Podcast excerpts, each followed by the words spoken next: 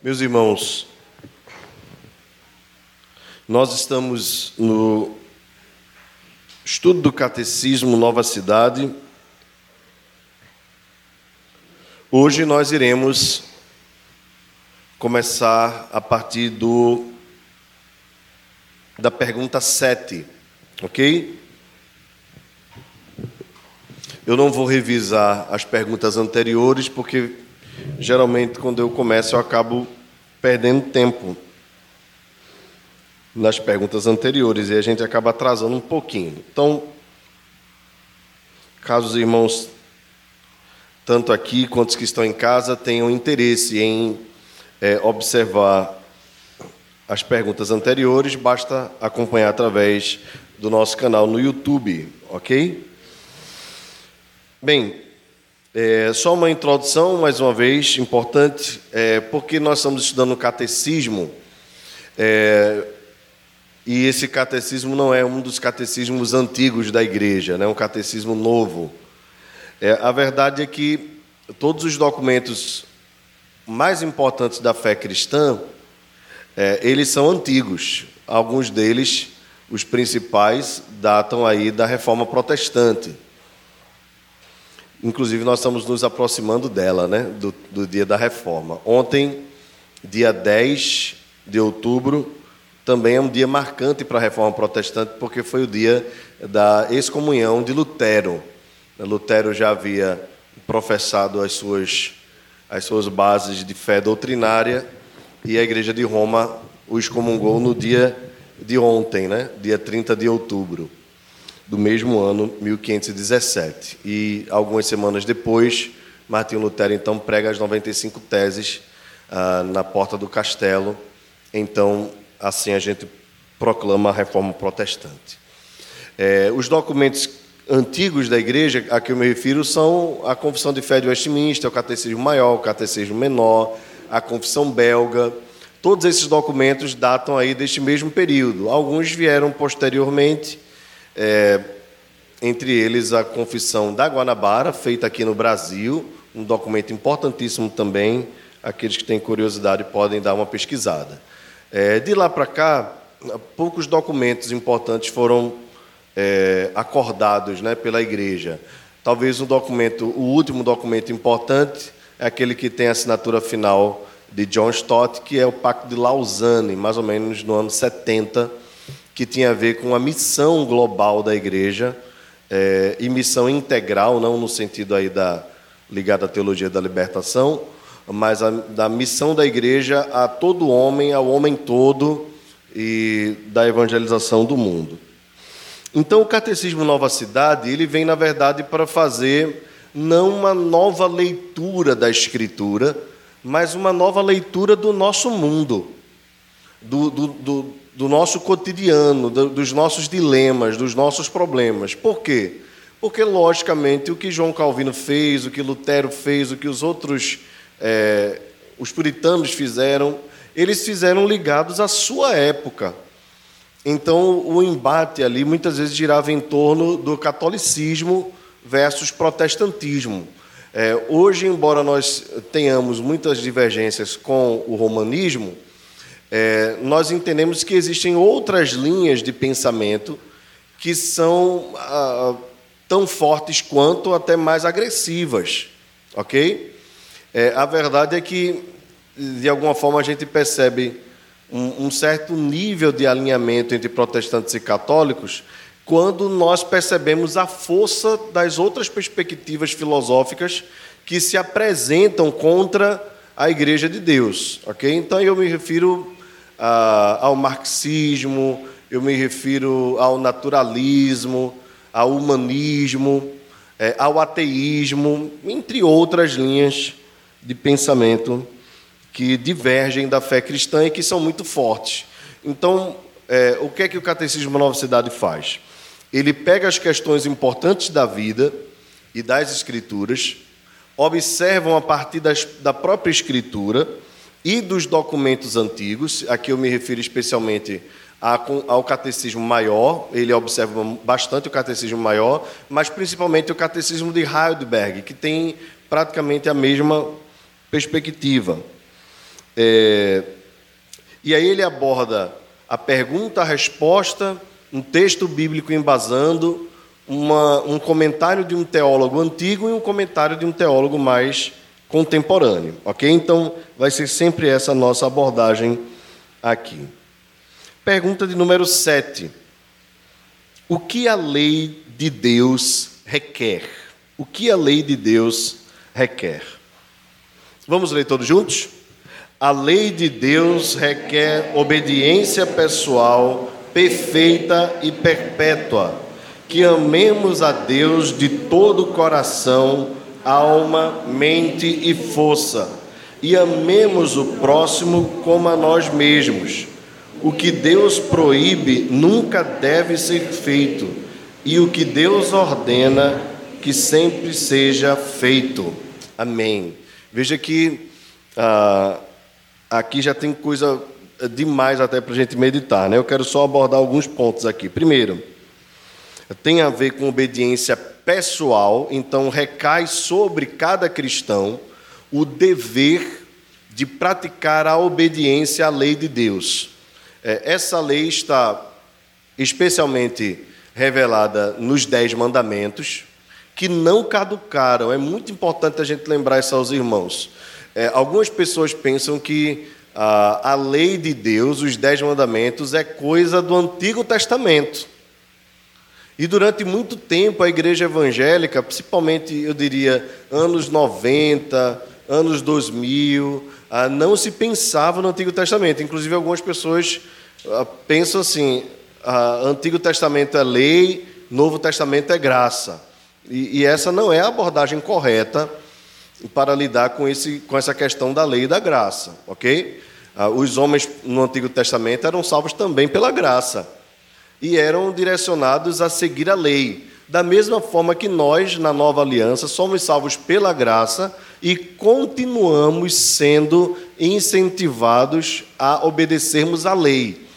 A grande questão que Paulo aborda, principalmente na carta aos Gálatas, tem a ver com o fato de que nós não somos capazes de cumprir a lei mas isso o homem também do Antigo Testamento não era capaz.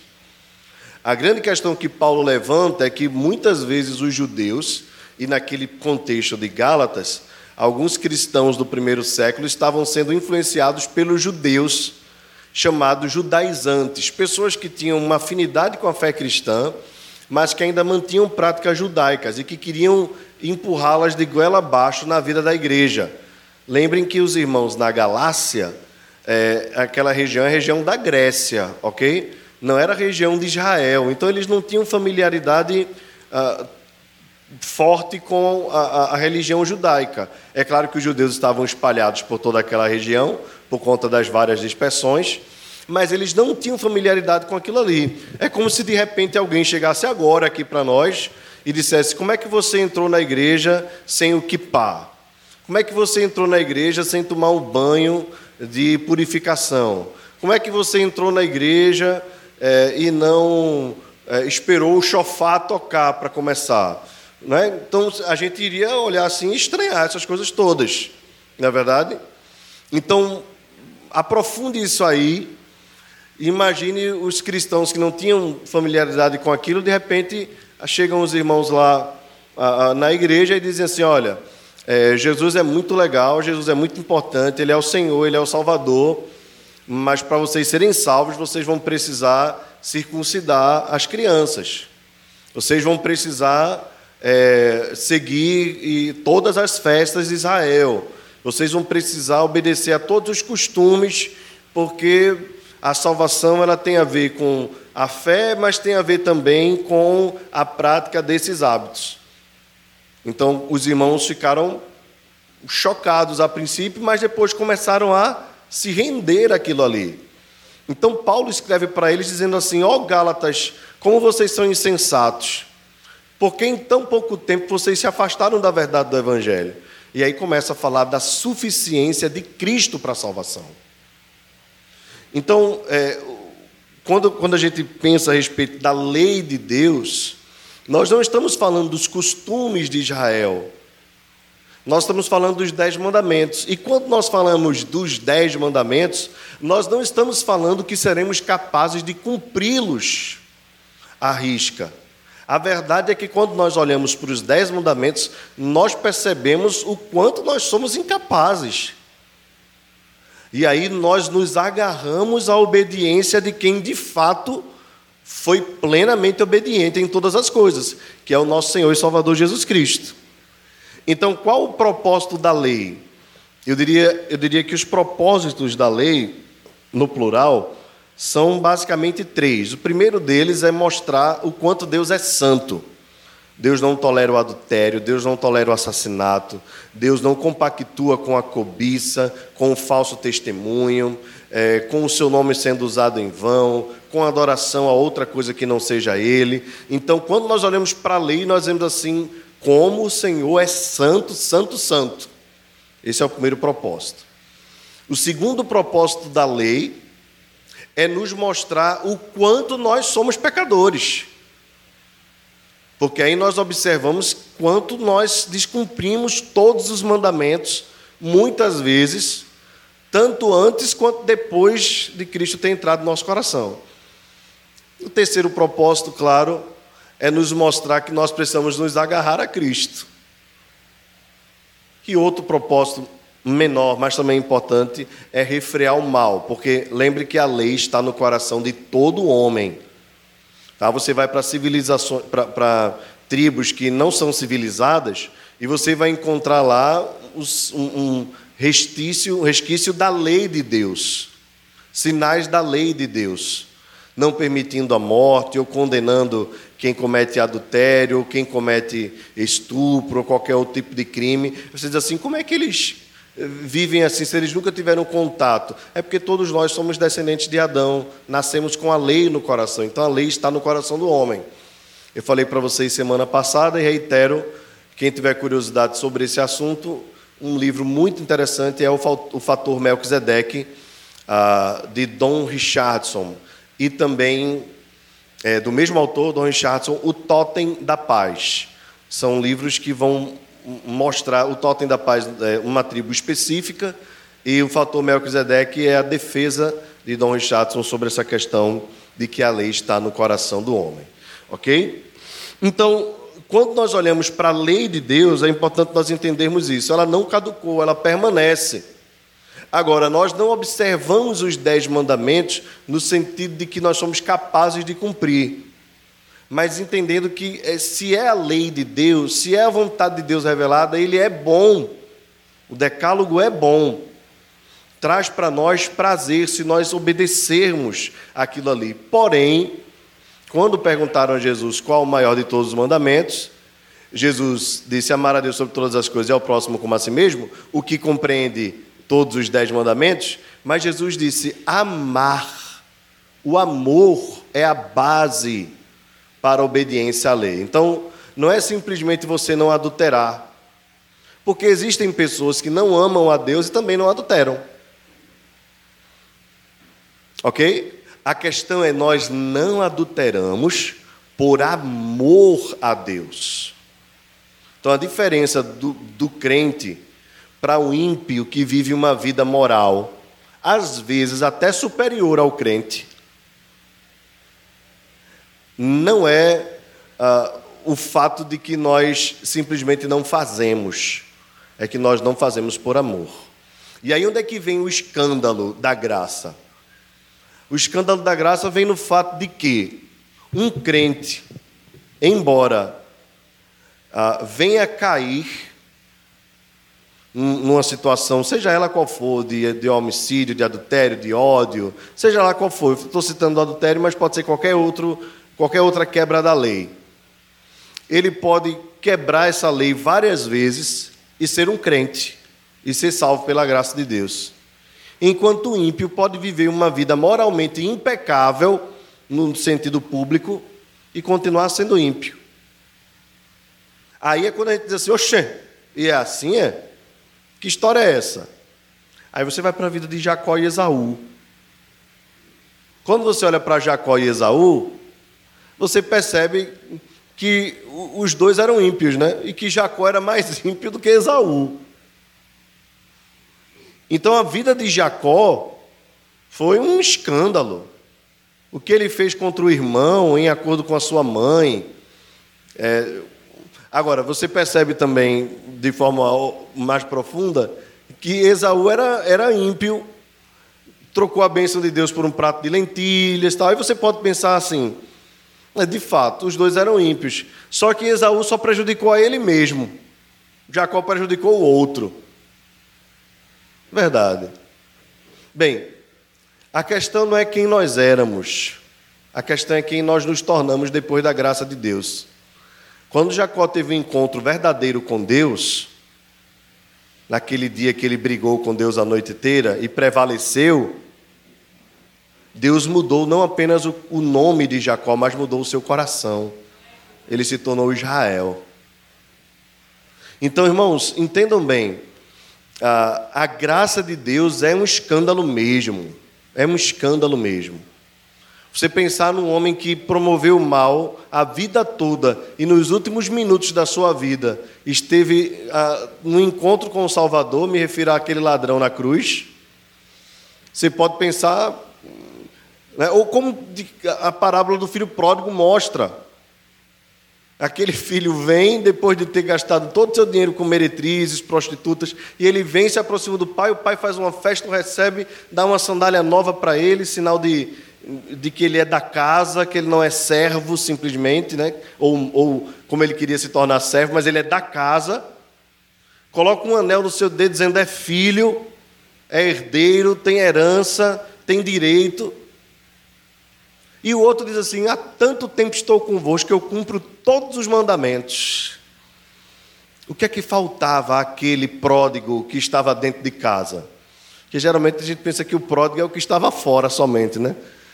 Mas haviam dois pródigos, um mais pródigo do que o outro. Eu diria que o que estava dentro de casa era mais pródigo do que o que estava fora. Que o que estava fora, num momento, se arrependeu reconheceu quem ele era, retornou aos braços do Pai, dizendo: Pequei contra os céus, pequei contra ti. Reconheceu a sua miséria. O outro, diante do Pai, disse: Estou contigo há tanto tempo, não tenho desobedecido a nada. Ou seja, autojustificação. Enquanto um semelhante ao publicano, bate no peito e diz: sou pecador, estou voltando, me recebe. O outro de si para si mesmo dizia: eu sou bom. Então o escândalo da graça está exatamente aí, no fato de que aquele aprontou tudo e voltou e foi recebido. O outro nem saiu de casa, mas também Cristo não tinha entrado no seu coração. Porque onde há auto-justiça, onde há a, a, a autojustificação, onde o homem pensa que é o centro, Cristo não pode estar. Então, irmãos, é muito importante nós entendermos isso a respeito da lei de Deus. A lei, a lei, ela nos estra, estraçalha. Por isso é nesse sentido é que Paulo diz assim: a letra mata, mas o espírito vivifica. Ok? É nesse sentido. Às vezes algumas pessoas dizem assim: não, você estuda muita Bíblia. Mas a Bíblia diz que a letra mata. Está totalmente errada. Não, não, tem nada a ver essa palavra aí. Quando Paulo diz a letra mata, ele está se referindo à letra da lei. Por que a letra mata? Porque se nós não conhecêssemos a lei, se não houvesse lei, não haveria pecado. Como existe a lei, então há pecado. Por exemplo, se eu dissesse para vocês que ficar sentado na igreja é pecado, vocês poderiam ser condenados? Não. Não, porque não existe, não existe lei que diga isso. Estar sentado é pecado. Então, é, é, é, nesse sentido que Paulo diz assim: olha, a letra mata, porque a lei nos mostra, nos revela que nós somos pecadores incapazes de praticarmos toda a lei, mas o Espírito Santo vivifica. Agora, Paulo vai lembrar a respeito, eu estou falando a respeito da lei porque é muito importante nós entendermos essa base, porque a partir de agora nós vamos estudar os dez mandamentos no catecismo, ok? É, agora, a lei é má por conta disso? Não, a lei é boa, Paulo diz. Mas a lei, é, é, é, o apóstolo Paulo chega a usar o termo aio. Aio. A lei é o aio, que é um termo que nós não temos muita proximidade. Mas a ideia de aio é a ideia de um pedagogo, aquele que ensina na infância, para que você alcance um conhecimento maior. Em outras palavras, a lei de Deus, ela é o início da revelação. Mas o Espírito é quem traz a revelação completa. Porque imagina se nós ficássemos só na lei. Imagina, não matarás, não, nós estaríamos, eu acho que a gente já tinha se matado. Não tem condições de amar a Deus, de nós amarmos a Deus e obedecermos a lei por completo. Nós não temos essa condição. Nós pecamos de muitas formas, irmãos. Eu não sei você, mas eu é, diariamente observo os meus pecados em palavras, em pensamentos, em ações, em omissões me chateio com coisas que eu voltei a praticar, que eu não precisava ter praticado. Falar mal de alguém, pensar mal de alguém, observar o, o, o pecado do outro quando não observa o meu. Por nada ser ignorante dentro de casa com a esposa, com a filha, falar mais alto. É uma luta constante, ou não é? Eu estou falando dos meus, viu? Não vou deixar vocês falar de vocês, não. É, é, mas quando a gente olha para nós mesmos, e aí nós vemos o potencial que nós temos de praticarmos até mesmo um homicídio. Quando no coração a gente sente raiva, ou você acha que a, a, a raiva nasce em alguém assim de uma hora para outra? Vejam como os homens maquinam o mal um contra o outro. Alguns são mais explosivos. Mas outros a coisa vai ganhando força. Então nós temos em nós o potencial para cometer coisas horríveis. Então nunca olhe para você dizendo assim: "Não, eu jamais eu faria isso. Jamais eu faria aquilo. Fulano, meu Deus do céu, não sei como é que ele consegue." Deixa eu dizer algumas coisas aqui, por exemplo. Fulano não vem para a igreja. Meu Deus do céu, não sei como é que a pessoa não consegue consegue não vir para a igreja. É fácil, querido. Muito fácil. Pare de orar durante a semana. Pare de ler a Bíblia durante a semana. Comece a faltar de vez em quando. Comece a ocupar o coração com outras coisas. Daqui a pouco você deixa de vir. O que é que a nossa, o nosso, a nossa confissão de fé diz lá a respeito do, do ah, da perseverança dos santos, a doutrina da perseverança dos santos, que alguns crentes, por não preservarem os meios de graça, podem cometer pecados terríveis. Eles, eles não decaem do estado da graça, mas eles sofrem nesta vida as consequências dos seus atos. Deixa eu explicar para os irmãos. Você pode ser crente, fiel a Deus, amar a Deus, mas por vacilo seu, por astúcia de Satanás e por incentivo do mundo, via cometer coisas que você pensava que nunca faria. Ou você imaginaria que Davi se tornaria um assassino? O Davi dos Salmos. O Senhor é meu pastor, nada me faltará. Aí pega a única ovelhinha de Urias. Quem diria que aquele Davi que diz assim: A tua palavra é a verdade, santifica-me da verdade, se tornaria um mentiroso quanto mais? Não é? Então, irmãos, o, o, o salmista aqui escreveu: Guardo as tuas palavras no meu coração para não pecar contra ti. Pecou. Então a verdade é que nós somos isso mesmo, frágeis. Agora, o que que qual o problema da percepção da graça de algumas pessoas? É que algumas pessoas, após compreenderem isso, ao invés de se indignarem contra o pecado e buscarem em Cristo a força para enfrentar, elas dizem assim: ah, então se é assim, vamos viver de qualquer jeito. E aí Paulo diz: haveríamos de pecar para que a graça se torne mais abundante? De modo nenhum. Então conheço um, um amigo, um colega que debandou, né? E conversando com alguns outros colegas, eu disse assim: Olha, eu conheci esse irmão e conheci a fraqueza dele. A fraqueza dele era exatamente essa aqui. E por várias vezes a gente conversou, maturou, matutou, chorou, orou. Mas o estado que ele está hoje é porque ele disse assim: Eu cansei de lutar. Meus irmãos, nós não podemos cansar de lutar. A batalha é até o final. Então, cada um de nós temos um, dois, três pecados, quatro, cinco pecados que querem nos acompanhar. E a gente precisa lutar contra o vício, contra a dependência, contra ah, os desejos, os vacilos. É luta constante. Então, a gente não pode abaixar a guarda.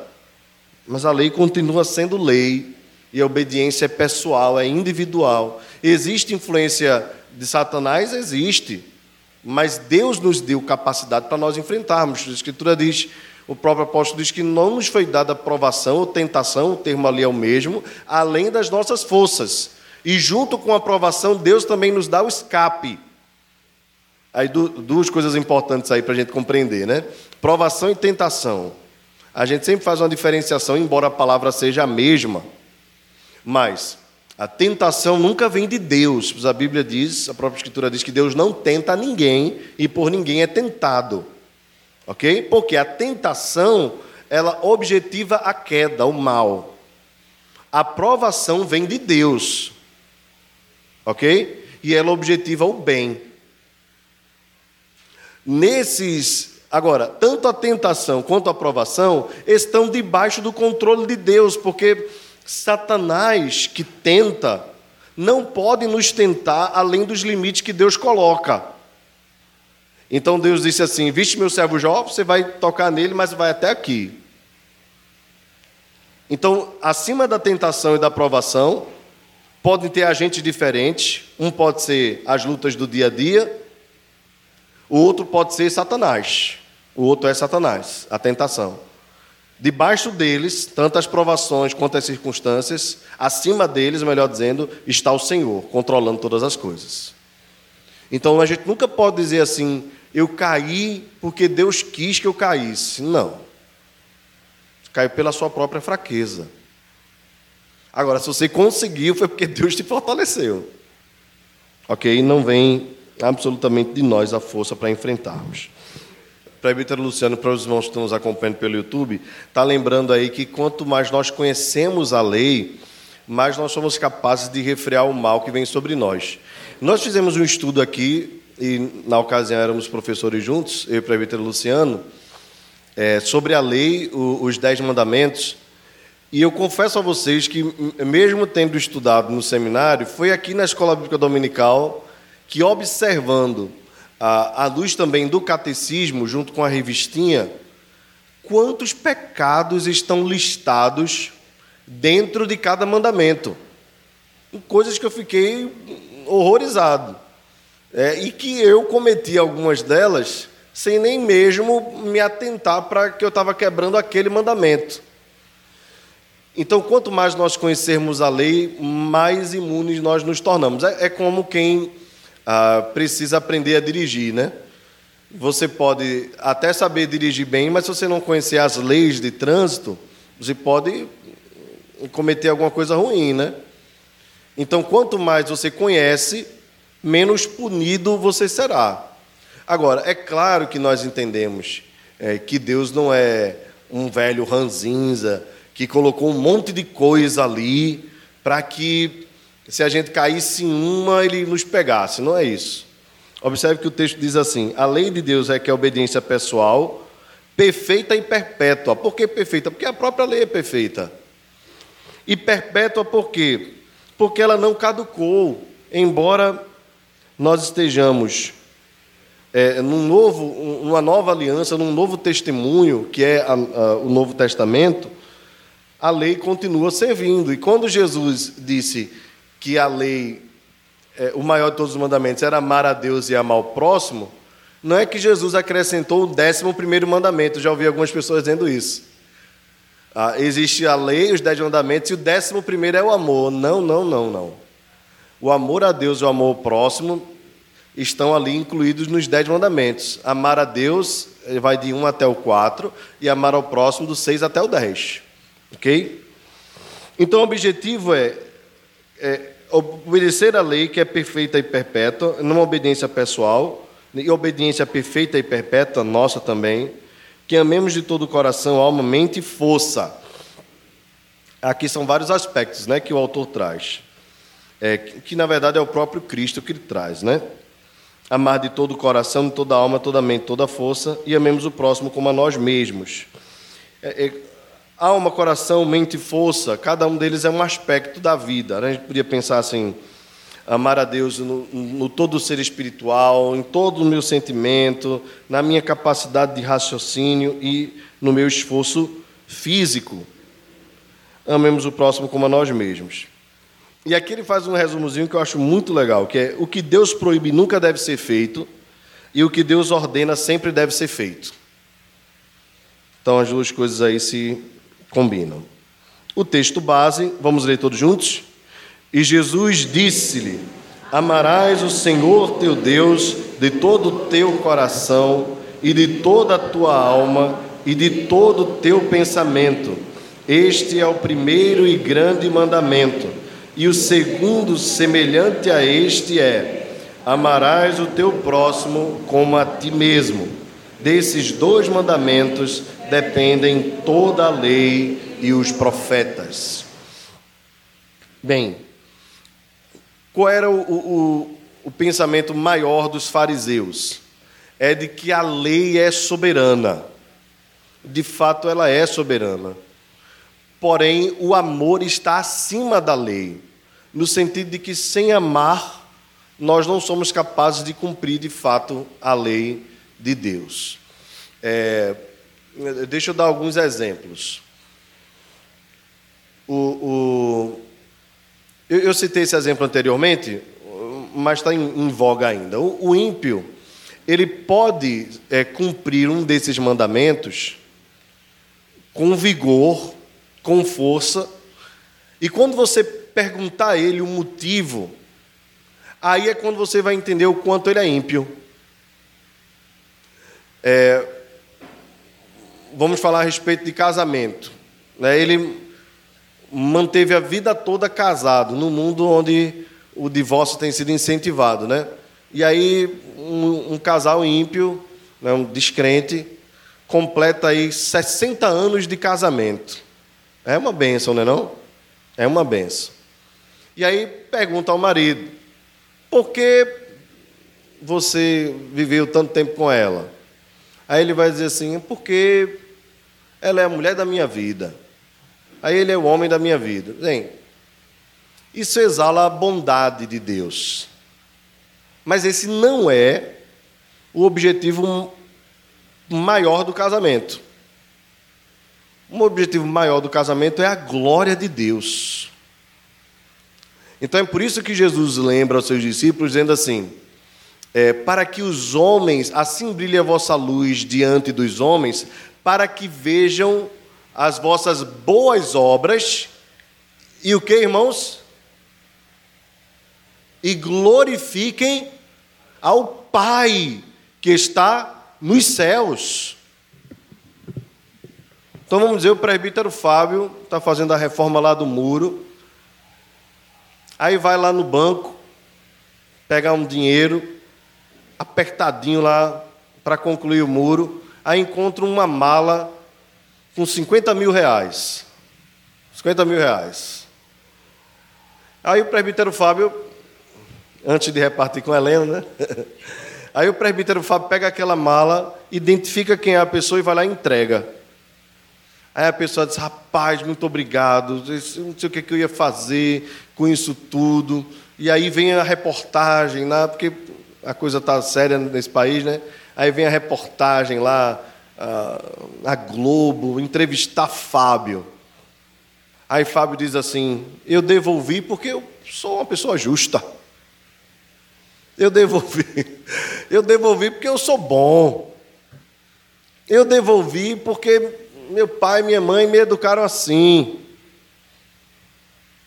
Perdeu uma excelente oportunidade de glorificar a Deus. Um dia, conversando com uma vizinha de outra religião, né, uma, uma vizinha anterior, ela disse para mim, assim, quando saiu uma reportagem dessa, eu devolveria de jeito nenhum. Eu disse, mas a senhora é uma, uma beata aí tão. Peguei logo na ferida, né? Vai para a igreja às seis horas da manhã e faz ação social e não sei o quê. Mas e o senhor acha que devolver para mim se eu pegasse, se pegassem meu? Eu disse assim, mas Jesus não disse exatamente isso. Jesus que a senhora diz que segue aí. Vi a senhora com uma camisa bem grandona aí com a imagem dele. Não, mas Jesus faria, mas eu, oxe, eu ia pegar. Então veja, aí está a diferença de um coração transformado ou não. A gente dá glória a Deus, irmãos. Não esqueça isso. Não esqueça isso. Qualquer elogio que você receber, alguém disser assim: olha, você é uma mãe maravilhosa, Fabíola. Isso é a graça de Deus na minha vida. É Deus quem faz isso. Isso já abre um caminho para a evangelização também. Até porque, irmãos, nós sabemos que nós não somos bons. E o que há de bom em nós é graça de Deus. Então a gente não pode puxar a glória de Deus para nós. Isso é terrível. Então Jesus nos ensina a nós amarmos acima de todas as coisas. Não é uma obediência simplesmente à lei por obedecer, mas é uma obediência por amor. Isso faz toda a diferença quando nós amamos a Deus. Então, é, é, alguém pode pensar assim: ah, mas fulano é um, é o melhor pastor, porque ele é assim, assim, assado. Né? Meus irmãos, é graça de Deus. Amar pessoas, cuidar de pessoas, não é coisa fácil, não. É graça de Deus. Bem, John Wesley, o John Wesley comenta da seguinte forma: Amar o Senhor de todo o coração, mente, alma e força é o primeiro grande ramo da justiça cristã. Tereis prazer no Senhor vosso Deus, buscando e encontrando toda a felicidade nele.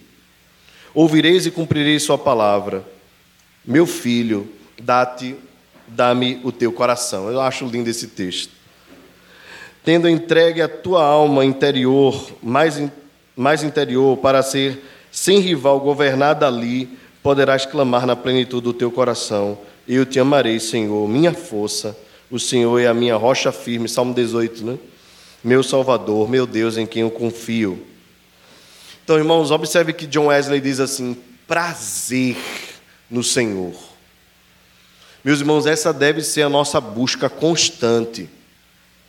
Termos prazer no Senhor. Porque tudo que nos promove prazer, nós fazemos sem sofrimento, sem enfado, sem canseira. Então, eu, eu não preciso dizer para você assim, é, ame a sua casa, porque você ama a sua casa, não é verdade? Estar na sua casa. Pode ser casa pequena, grande, mas é a sua casa. E, e no mais profundo, eu não preciso dizer a você, a não ser que você esteja com algum problema é, é, de ordem psicológica, mas eu não preciso dizer para você se ame. Eu nunca cheguei aqui, graças a Deus, louvo a Deus por isso, para ver os irmãos desarrumados, desajeitados, acabados. nunca vi. Geralmente quem faz isso é quem não está emocionalmente bem. A pessoa não, não quer tomar banho, não quer se cuidar, não quer. Não é? isso, isso pode acontecer por uma deficiência psicológica, emocional. E aí precisa ser tratado e tudo mais. Mas, via de regra, nós nos amamos até demais. Não é verdade?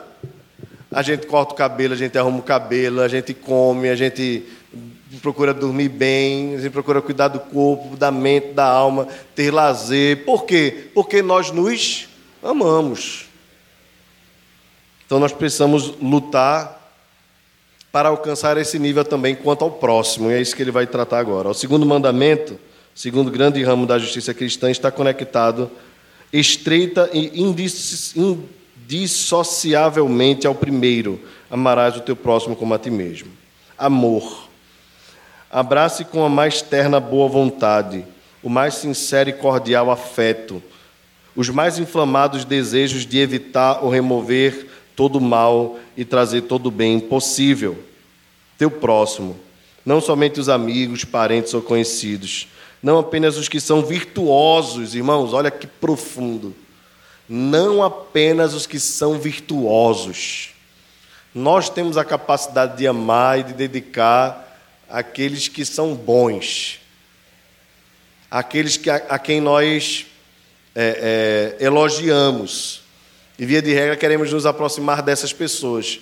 E isso não, há, não, não tem em si um mal né, total. Até a Bíblia orienta quanto a isso, né? Para você se afastar do homem iracundo, irascivo, tal, cuidado com isso e com aquilo. É, mas é a ideia de você não manter companhia para a associação. Mas quanto ao amor, meus irmãos, nós não podemos negar esse amor a ninguém, absolutamente. Principalmente à luz do Evangelho. Não apenas à luz da lei, né? mas à luz do próprio Evangelho. Nós não podemos negar, porque quem é Deus e quem nós éramos já seria justificativo bastante para Deus nos deixar condenado o resto das nossas vidas, o resto das nossas eternidades. Mas ele fez exatamente ele fez exatamente o contrário.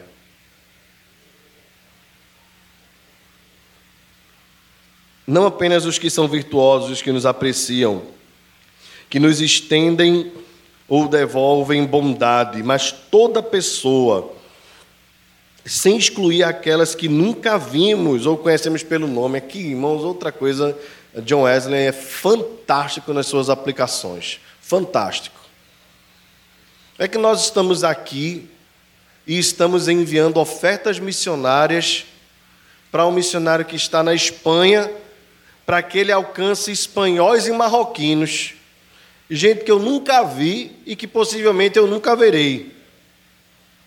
Por amor. Por amor. Porque um dia Ashbel Green Simonton veio para o Brasil que ele não conhecia conhecer pessoas que ele não conhecia, hostis a ele. E durante muitos anos as igrejas brasileiras foram sustentadas por missões americanas, americanos que nunca chegaram aqui, que nunca vieram aqui. Conversando um dia desse com o pastor Josias, ele está relembrando aí que quando saiu lá de Caetité, na Bahia, e veio estudar aqui, foi a missão americana quem bancou. E durante muito tempo bancou projetos de rádio e tudo mais. Eu estou falando do reverendo Josias, que eu olhei para a Giana lembrei dela. Mas quando você estuda a história do presbiterianismo, principalmente lá o livro do Dr. Alderi de Souza, é, você vai perceber o quanto eles foram importantes. Ah, o, o, nosso querido Dr. Butler, aqui em Canhotinho, é, do qual nós temos o livro da, do doutor Ed Jesse Martins, o livro A Bíblia e o Bisturi, nós temos aqui na biblioteca da nossa igreja, conta a história deste médico americano que saiu lá de uma região é, civilizada, avançada, para ser médico aqui no interior. Você imagina, uh, talvez até algumas pessoas aqui nunca ouviram falar de canhotinho. Quem aqui nunca ouviu falar de canhotinho? Canhotinho, pronto ali próximo à região de Garanhuns. Eu nunca fui, né? Fui em Garanhuns, mas não fui, não fui em Canhotinho. Mas há 200 anos, ou quase 200 anos, cento e poucos anos, o doutor Butler esteve lá. E era conhecido como o amado médico lá de, de Canhotinho. O que é isso, irmãos? É amor.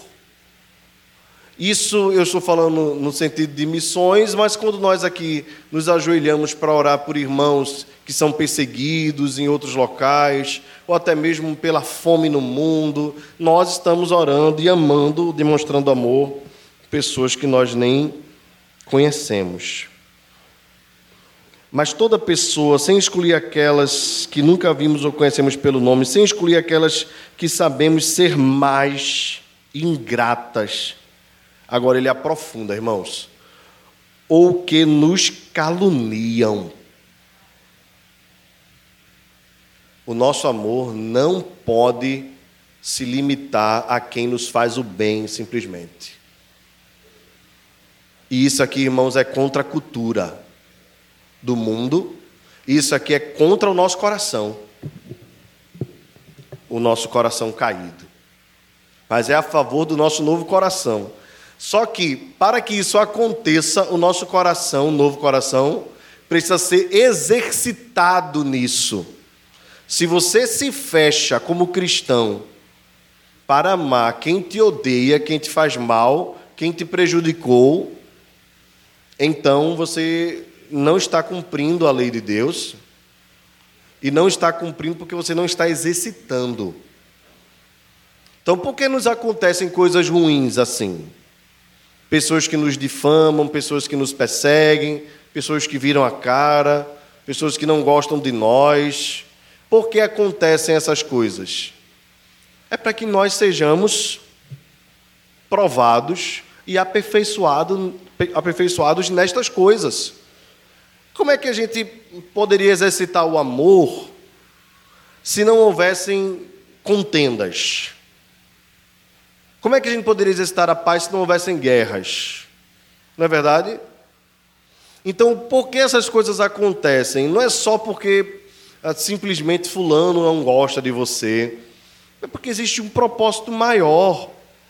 Então, por favor, cuide para que você não, não caia no erro da autopiedade de se achar sempre o coitado, de que o mundo conspira contra você, de que você só tem problema, minha vida é cheia de problemas, cheia de problemas. Comece a olhar para os problemas com uma perspectiva diferente, de que Deus está provando você em várias coisas.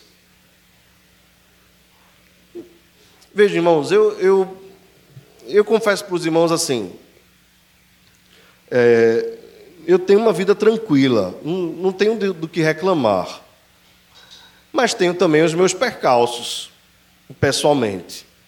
Eu nunca imaginei ter uma filha autista, eu nem sabia o que era autismo, nem sabia o que era autismo, já tinha ouvido falar de algum modo, até adjetivava, brincava, né? Com colegas que eram mais calados, não sei o que, dizia, fulano está meio autista hoje, fulano é autista, né? Teve um humorista que fez isso aí, deu um maior, deu um maior problema aí na internet. É, mas eu não tinha conhecimento nenhum, nenhum, nenhum. E quando a gente começou a descobrir, eu vou ser sincero com os irmãos, eu, eu, eu em momento nenhum me desesperei, nem me desespero hoje. Agora, fácil não é. Fácil não é. Lidar com a hiperatividade, com o autismo, ter que sair com Giovana para um lugar, e quando a gente sai junto, a gente não consegue ter muito descanso. Né? Ficar com Giovana num ambiente fechado ainda é controlável, num certo nível, mas às vezes ir para uma casa diferente com Giovana é difícil, por isso que a gente é, geralmente vai para a casa dos irmãos, né? e aí os, os irmãos têm aquela paciência, graças a Deus. Mas não é fácil lidar, não é fácil ter que explicar para as pessoas. Né? Como um dia a Tiana estava no banco e, ela, e Giovana uh, puxou o cabelo de uma, de uma pessoa que estava na fila. Né? Uma criança saiu no condomínio e ela, por sempre usar short embaixo da saia, quando a criancinha saiu, que ela olhou o vestido, a primeira coisa que ela fez foi levantar o vestido da, da menina. Eu, até de uma colega nossa lá do condomínio também, ela levantou, achou o vestido bonito, queria ver qual era o short que estava por baixo. Né? E, e a pessoa estava sem short, né? É, então, são essas coisas que é, eu, eu nunca pensei na vida em ter. São os desafios que Deus coloca diante de nós. E, e, e alguns deles a gente vai lidando com facilidade, mas outras delas são é, crises e lutas que vão nos acompanhando e talvez vão nos acompanhar durante muito tempo. Como, por exemplo, uma questão que, vez por outra, a gente pensa e matuta também é: e quando nós morrermos, quem vai ficar com Giovana? Ou vocês nunca pensaram que numa viagem de avião ou para algum lugar mais distante, a gente nunca pensou assim, cada um em um carro diferente? Veja se isso não é. São crises da vida. Nós queríamos ter outro filho. Mas aí nós pensamos assim: se a gente não consegue dar conta de Giovana, como é que a gente vai ter outro filho? Mas quem me conhece há muito tempo sabe que eu queria ter três filhos. Nós pensamos em adotar um, já tínhamos pensamento antes. Mas nem por adoção hoje a gente conseguiria dar conta dentro do, do estilo de vida que a gente vive. E mesmo se fôssemos adotar, nós precisaríamos ter a cabeça ciente de que nós não estamos adotando uma criança para garantir o futuro de Giovana. Não pode ser isso. São duas crianças que precisam de amor. São crises, irmãos, que eu enfrento no dia a dia. Agora, eu não me desespero, porque eu sei que Giovana não é minha filha, ela é filha de Deus. Eu estou o pai de Giovana. Mas ela tem um pai, Deus é o pai dela. Então eu preciso descansar em Deus. Sei que existem pessoas que têm problemas maiores do que o meu. E embora isso seja importante, no, no, humanismo as pessoas sempre usam isso aí, né? Olhe, quando você tiver um problema, veja que tem pessoas com mais problemas que. Mas não é isso que me conforta no meu. Não é isso que me conforta no meu. Embora isso seja uma realidade e nos mova a ter misericórdia das pessoas que sofrem mais do que nós. Mas o que me motiva a estar seguro, tranquilo, em paz, é porque eu tenho um Deus que está no controle de todas as coisas, que é soberano. Descanso totalmente nele, irmãos.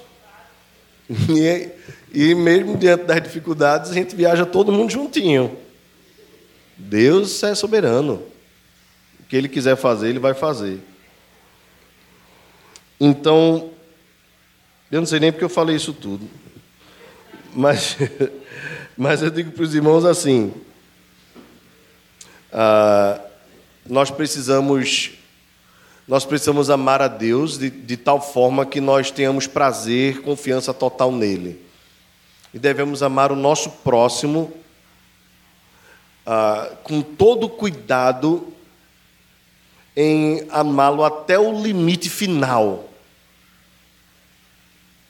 E, e, a minha palavra, agora eu lembro, é, é para que a gente não viva uma vida de autopiedade exagerada. Isso é muito ruim. Quando você se coloca como coitado, como uma vítima, como isso é terrível, irmãos. Só leva você de mal a pior. Então, levante-se em nome de Jesus. E enfrente as lutas que Deus colocou para você enfrentar. A tua força é o Senhor, a tua fortaleza é o Senhor. É Ele quem capacita. É Ele quem te ajuda, que te fortalece. Ou, ou você acha que foi fácil para Josué? E Deus disse: Eu te sustento, eu te fortaleço. Então, cada um de nós recebeu a poção de Deus que nós somos capazes de tomar. Então, não. Ah, filho dá problema, dá. De um jeito ou de outro dá problema. Dá problema. Mas é o filho que Deus lhe deu. Ok? Então, segura a onda aí. Casamento dá problema? Dá problema. Mas é o marido e a esposa que Deus te deu. Então, segura a onda aí. Deus está contigo. Vai fortalecendo, vai orando, vai buscando. Não tem essa história assim de, de eu não aguento mais. Aguenta. Aguenta. Deus está conosco. Deus é a nossa força. Ele é a nossa fortaleza. Até mesmo aquelas que devemos amar como a nós mesmos, com a mesma sede invariável por sua própria felicidade. Aqui outra coisa, irmãos. Eita, que John Wesley, inspiradíssimo. O meu amor, o meu amor pelo meu próximo deve ser ao nível que eu desejo a sua plena felicidade. Veja, isso tem a ver, por exemplo, quando a gente doa alguma coisa. Só doe aquilo que você gostaria de receber. Essa semana é dia das crianças, né? Amanhã, dia das crianças. E o pessoal faz muito. Então, cuidado para você não dar aquele presente rabugento, né? aquela boneca que não funciona mais, né? coisas desse tipo, que às vezes a gente dá. Tá certo? Então vai dar procura uma coisa novinha. Como é que você gostaria de receber? Ok? Ah, vou comprar uns bombons. Né? Compra aquele de um centavo, não. Aquele que só tem corante. Né? Compra um mais gostosinho. Uma caixa de, de chocolate. Compra um negócio legalzinho, né? Aquele pirulitinho do coração, confeitinho do coração, gostoso que só. Tá certo? Por quê? Porque o nível do meu amor ao próximo deve ser o nível que eu quero para mim. Você não quer ser feliz? A gente não quer a felicidade plena, não é? Então procure fazer o seu melhor. Né? E Deus vai com certeza continuar lhe abençoando. Use o mesmo cuidado infatigável para protegê-las do que poderia entristecer ou ferir sua alma ou seu corpo. Isso é amor cuidado infatigável. Vocês sabem que. É, eu não posso nem dar esse exemplo aqui. Bem, deixa eu passar para frente. Esse, esse, eu não posso dar. Não. Mas a, a ideia é a seguinte, irmãos.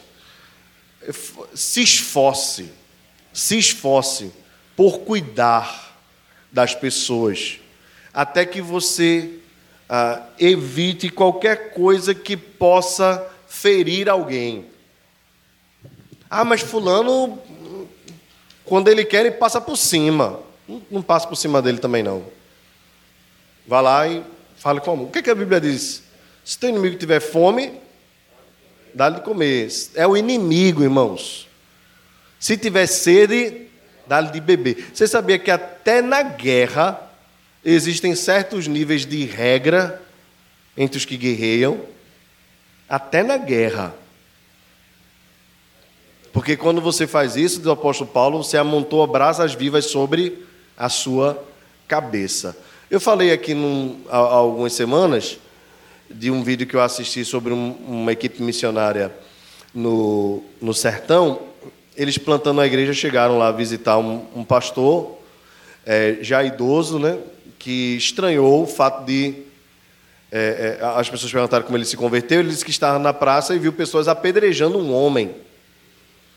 E aquele homem era um cristão. E o pároco da cidade havia dado essa, esse incentivo né, para que as pessoas não apenas não recebessem, mas maltratassem os bodes, né, como eram chamados antigamente.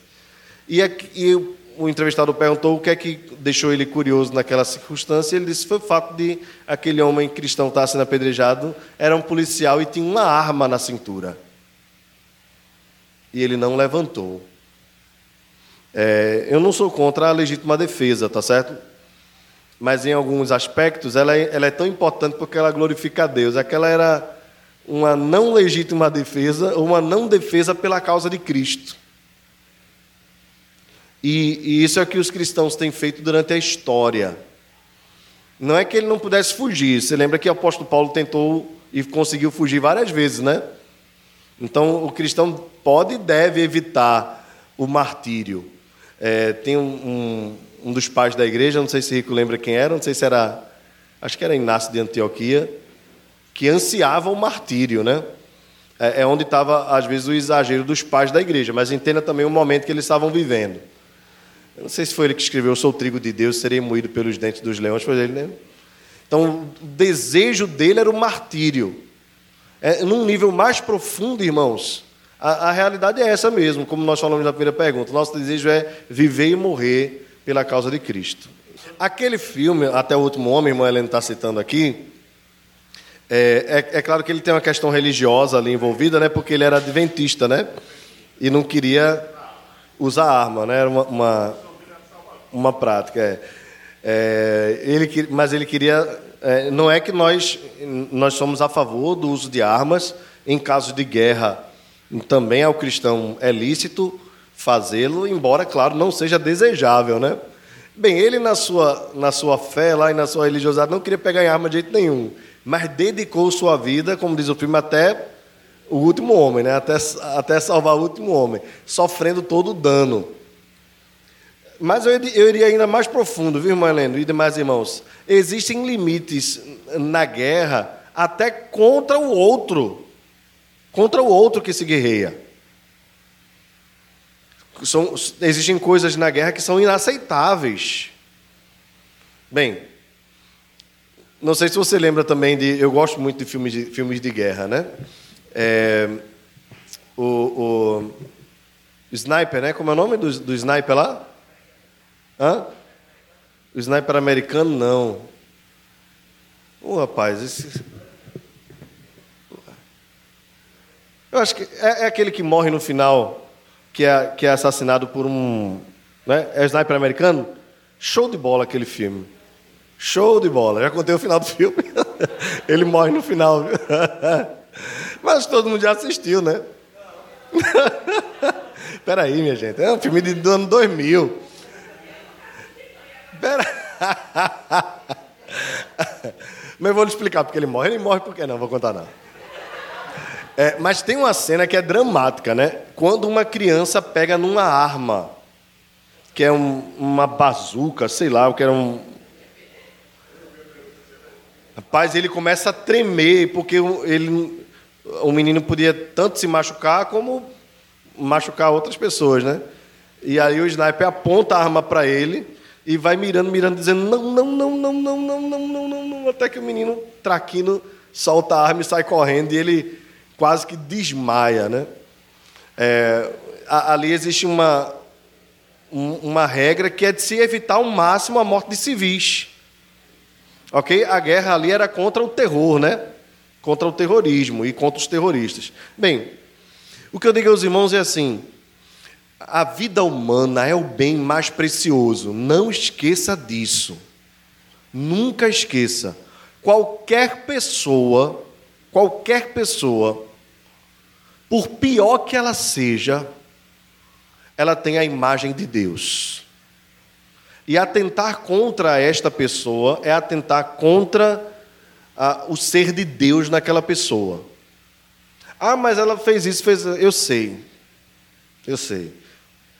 É, mas você não foi colocado por Deus como juiz. Ok? Essa semana passou em Siqueira, não sei se em outros jornais também passou, mas uma cena dramática que foi um, uma parte que estava passando por um terreno baldio e ouviu um barulho de, de, gritos. E aí ele pegou o celular, que hoje em dia as pessoas, a primeira coisa que fazem é isso, né? Pegou o celular porque ele estranhou e começou a filmar. Era um homem ah, tentando estuprar, não sei se, se chegou à prática, uma, com uma faca, uma menina de 11 anos. Ele estava em cima dela. Ele ficou filmando. Agora eu acredito que ele ficou só filmando e não pegou o rapaz, porque o rapaz estava com a faca. E ele estava desarmado. A menina gritou: Socorro, socorro, me ajuda, me ajuda, me ajuda. E ele disse assim: Estou filmando, estou filmando. O que, é que você está fazendo aí, cara? Estou filmando. E, e aí o cara correu. Mas aí, com a filmagem, já pegaram o nome do cara, né, e Siqueira implorou que as autoridades lá fizessem o possível para pegar o rapaz, né, o, o, o bandido, né?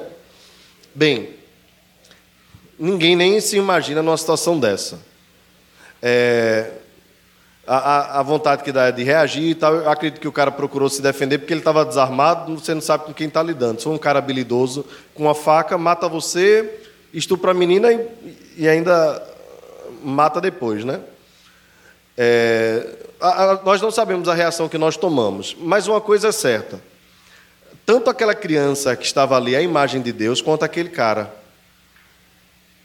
por pior que ele seja, por mais que na, na hora do vídeo eu também tenha vibrado com, com um desejo de Siqueira, né, que você deve imaginar qual foi, no coração, no coração, à luz do Evangelho, o Senhor me diz assim: Ele é uma vida.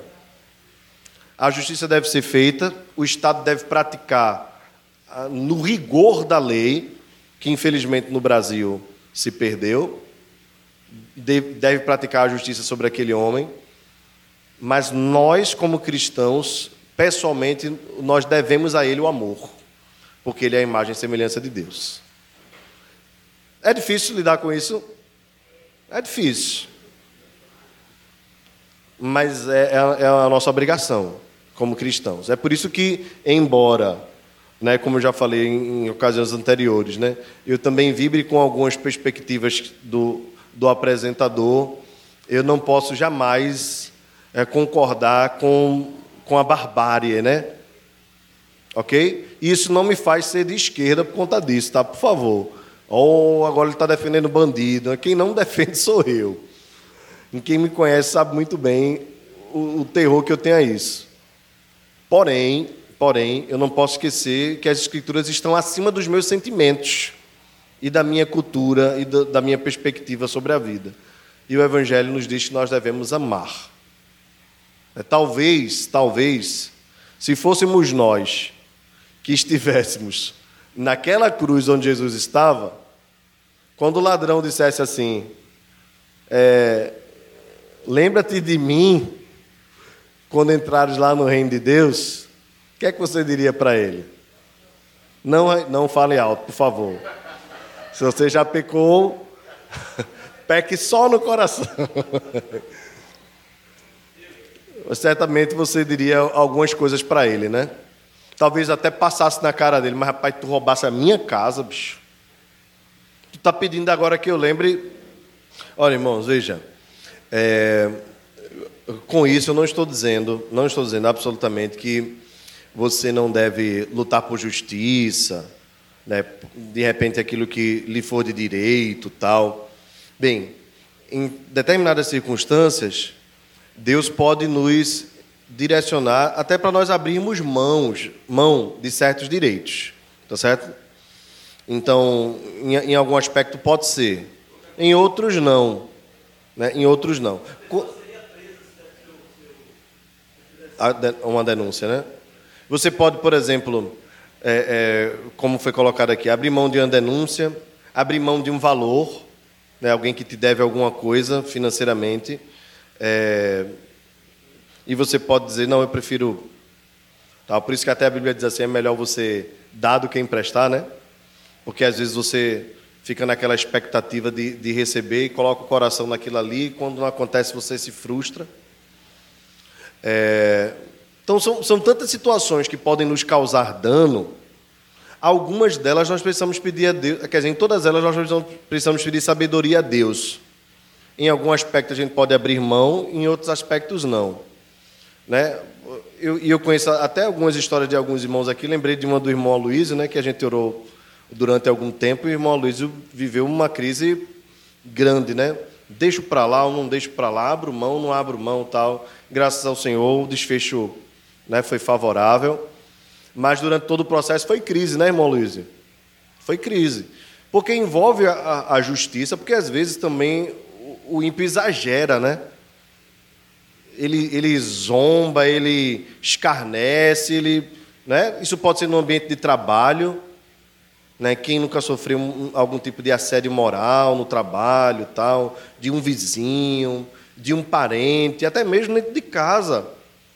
Então a gente precisa estar sempre pedindo sabedoria a Deus para saber as lutas que a gente deve travar ou as lutas que a gente abre mão e deixa eh, na, nas mãos do Senhor, né? eu, eu termino lembrando de Jó. Quando Jó se justificou muito dentro dos seus amigos, Jó só se atropelou. Acabou levantando justiça própria, tal, e os amigos continuaram a... Sim, bem, quando Jó calou, o texto diz, quando Jó começou a orar pelos seus amigos, né?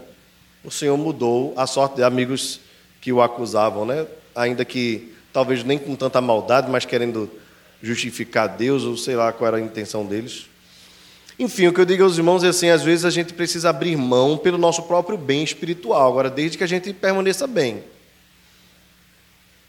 É, mas sempre lembrando, nunca, nunca nós devemos desejar para alguém aquilo que nós não desejamos para nós mesmos.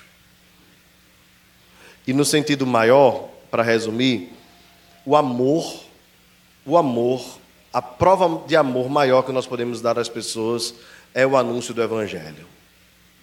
É o anúncio do Evangelho. Porque só o Evangelho pode libertar as pessoas ah, da escuridão do pecado, das trevas que elas vivem. Então, quando você disse assim, foi por amor de Cristo, pelo que Cristo, você anunciou o Evangelho. Num momento de crise daquela pessoa. Bem, pode ser que ela nunca venha se converter, mas ela não é mais inocente quanto à mensagem que lhe foi pregada. Então nós precisamos provar o amor pelas pessoas. É, e quanto aos irmãos, C.S. Lewis diz que a maior prova de amor que nós damos a alguém é orar pelo nosso irmão. Então essa é a maior prova de amor que nós podemos dar às pessoas. Nem sempre as pessoas respondem do jeito que nós queremos, no nível que nós queremos nós precisamos orar e ter paciência. E lembrar o seguinte: que nós também não, não respondemos a Deus no nível que Deus gostaria que nós respondêssemos. Então, amar ao próximo é também entender a fraqueza do próximo e a capacidade que ele tem de fugir daquilo que é bom, assim como nós também temos. Que Deus tenha misericórdia de nós. Ouve a nossa oração, Senhor. Atende o nosso clamor. Hoje, nesse instante, nós oramos pelo nosso próprio coração. Deus ajuda-nos a te amar, ajuda-nos a amar o nosso próximo. Sozinhos, Senhor, nós somos incapazes disso, mas com a tua ajuda, nós glorificaremos o teu nome e mostraremos ao mundo que nós somos teus discípulos. Dá-nos a graça de termos o nosso coração transformado por ti. Ensina-nos a ser como teu filho Jesus Cristo. É o que nós te pedimos Abençoa-nos nesse fim de manhã, dá-nos um almoço agradável com os nossos familiares. Abençoa os irmãos que estão viajando, aqueles que estão trabalhando. Derrama a tua bênção sobre cada um. Em nome de Jesus. Amém. Amém. Deus nos abençoe, irmãos.